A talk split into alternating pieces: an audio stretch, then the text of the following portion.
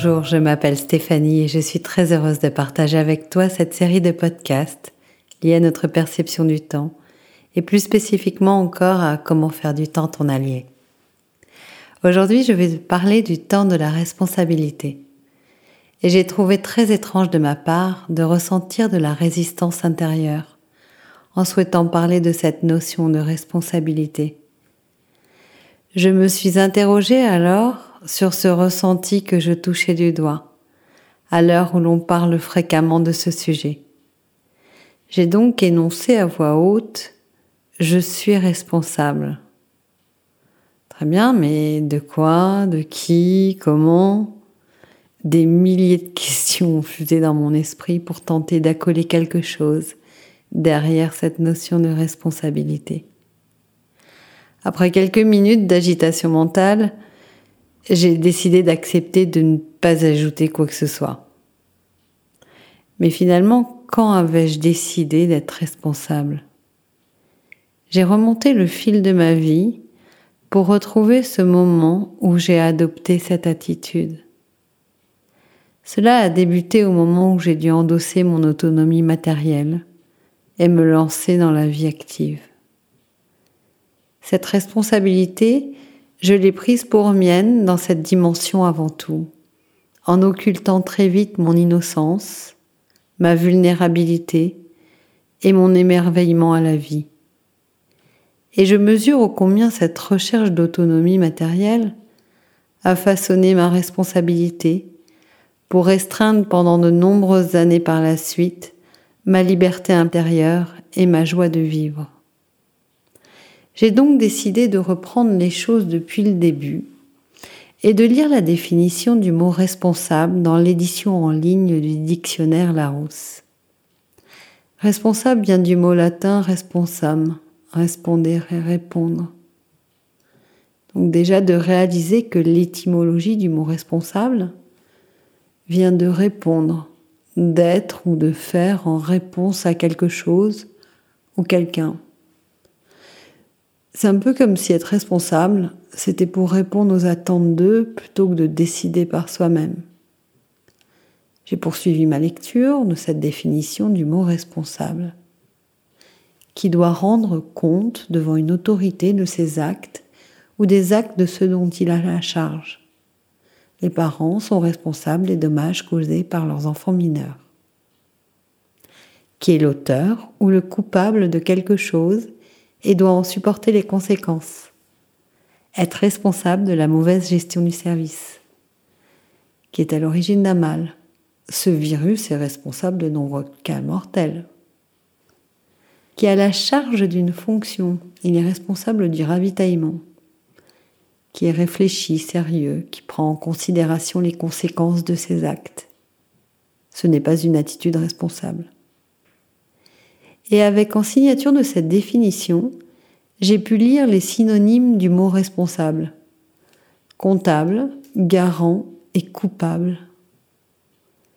Rien qu'à la lecture de cette définition, j'ai ressenti la charge, le poids derrière cette notion de responsabilité. Il n'y avait rien de vraiment très enthousiasmant derrière tout cela. J'ai poursuivi ma lecture et de découvrir un item rajouté dans le dictionnaire Larousse sur le sens et l'emploi du mot responsable. On peut y lire responsable de au sens de qui est à l'origine de, qui est cause de, et suivi d'un nom de sens négatif. On est responsable de quelque chose de plus ou moins regrettable. Avec une recommandation dans le texte, ne pas l'utiliser avec une valeur positive. Par exemple, être responsable du bonheur de quelqu'un. Les bras m'en sont tombés. Et c'est alors que j'ai compris d'où venait cette résistance à être responsable en cette période. La langue française n'associe pas la notion de responsabilité avec la notion de cause à effet positive. En résumé, je suis responsable si cela ne fonctionne pas, mais je ne pourrai pas utiliser le mot responsable si cela fonctionne. Je ne dirai pas Je suis responsable du bon fonctionnement de cette opération. Et de poursuivre ma lecture, toujours dans le dictionnaire, sur la manière d'employer le mot responsable. Dans l'expression soignée, en particulier à l'écrit, préféré, prudent, pondéré, raisonnable, réfléchi, sérieux. Waouh Mais bien sûr Être responsable dans cette dimension implique des notions qui là aussi distillent chez moi de la méfiance. Et surtout, et encore jamais, aucun enthousiasme. Le sérieux est bien là, revêtu de son empreinte de gravité. C'est alors que je me suis souvenu de mon sujet du baccalauréat. Oui, effectivement, la pensée est parfois incroyable. Il nous fait faire des détours et des liens bien étranges que j'aime à explorer. Ils sont toujours riches d'enseignements. À l'époque, j'avais commenté un échange épistolaire entre Simone de Beauvoir et Jean-Paul Sartre. Tous deux énonçaient la richesse de la langue française et de s'étonner de la pauvreté de cette même langue quand on évoque la notion d'amour. Jean-Paul Sartre trouvait dommage de n'avoir à sa disposition qu'un verbe, le verbe aimer pour décrire toutes les nuances de l'amour. Aujourd'hui, j'arrive à la même conclusion avec cette notion de responsabilité.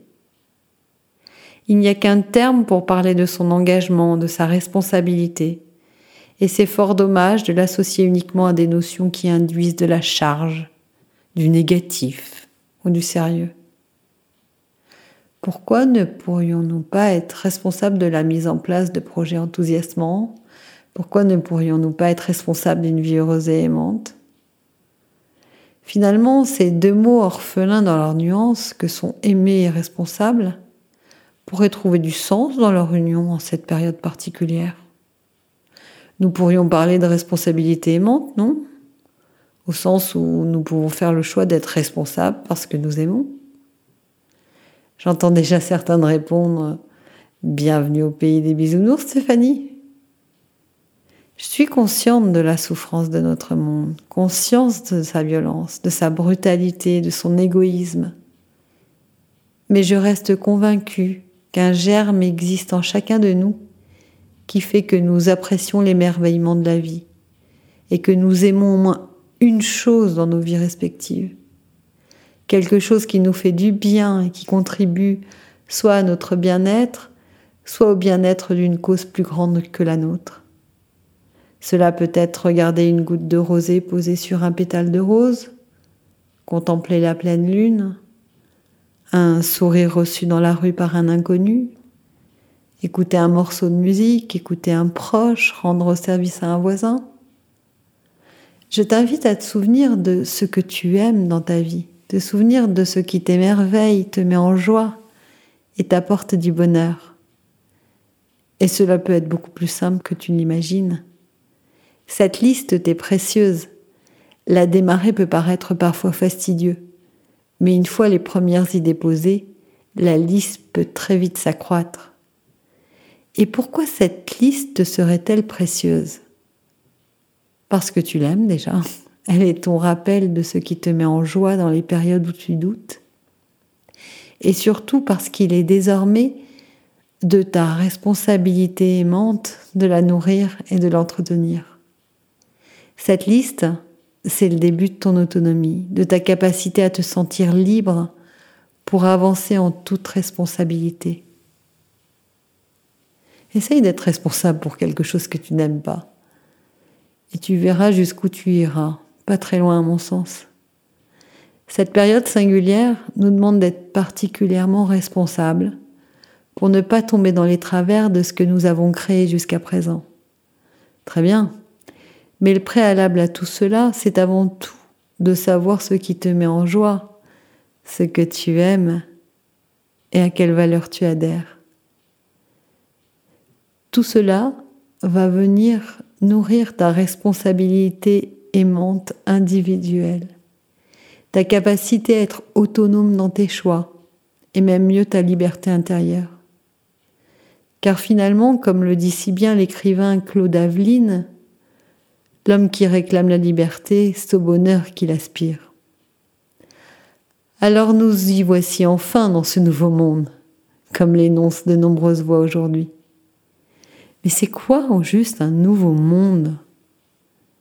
Ce nouveau monde, c'est celui que tu décides de créer maintenant. Nous avons le choix plus que jamais de continuer de nourrir nos déceptions ou continuer de nourrir nos espoirs. Et cela participe de ta responsabilité aimante individuelle. Nous avons tous cette capacité qui nous est offerte de nous adresser à nos âmes plutôt qu'à une institution, comme le rappelle André Comte-Sponville. Ma responsabilité, la tienne aussi, réside dans notre capacité à accepter notre puissance individuelle, plus que celle que nous mettons dans le groupe. C'est cette force, cette puissance que tu contiens au fond de toi qui doit être réveillée désormais. Quel que soit ton savoir, ton expertise, ton talent, accepte maintenant que cela participe de ta singularité, de ta spécificité. Ta responsabilité aimante se trouve déjà logée ici. Si tu sais écrire des histoires pour les enfants, écris. Si tu sais jouer du piano, joue. Si tu sais faire des gâteaux, cuisine. Si tu sais écouter les gens, écoute-les. Et la liste pourrait être très longue. Nous avons tous expérimenté durant ces dernières semaines la puissance du temps et de l'espace, chacun dans nos lieux de confinement. Espace et temps sont devenus les stars du moment. Que faire de mon temps dans cet espace donné? Les réponses ont été nombreuses et variées, et chacun a créé à sa manière une expérience unique. Depuis le 4 mai dernier, nous sommes entrés dans le mois du serpent de métal, selon la pensée chinoise traditionnelle. C'est le premier mois de l'été. Dans cette même pensée, tout est transcrit en cinq éléments, les saisons ainsi que les mois aussi. Donc nous venons de démarrer une période de trois mois qui transporte avec elle l'énergie du feu dans une année qui transporte énormément d'eau. Le feu est loin d'être suffisamment puissant pour absorber toute cette eau. Néanmoins, il a le mérite d'atténuer les choses. Concrètement, on entre dans une période qui essaye de mettre la lumière sur ce que nous traversons au titre individuel ou collectif. Ce mois de mai, mois du serpent de métal, transporte avec lui l'élément du métal et de la terre, des éléments qui permettent de redéfinir des limites spatio-temporelles. Regarde comme nous sommes en train de le faire en délimitant actuellement nos espaces de vie et de travail. Nous délimitons des espaces individuels pour préserver la vie. Aussi, je t'invite aujourd'hui à répondre à cette question. Que faire de ton temps dans cet espace donné? Et l'énergie du mois de mai va grandement t'aider à y répondre afin de dessiner au mieux la responsabilité aimante que tu souhaites mettre en place dans ta vie. Premièrement, liste ou définis ton ou tes talents, ceux dont tu sais qu'ils font ta spécificité. Deuxièmement, clarifie la situation dans laquelle tu te trouves pour ne point laisser de doute planer dans ta vie. Engage-toi s'il faut y aller ou arrête s'il faut se séparer mais ne reste surtout pas entre deux. Troisièmement, conserve le juste rythme qui te va bien.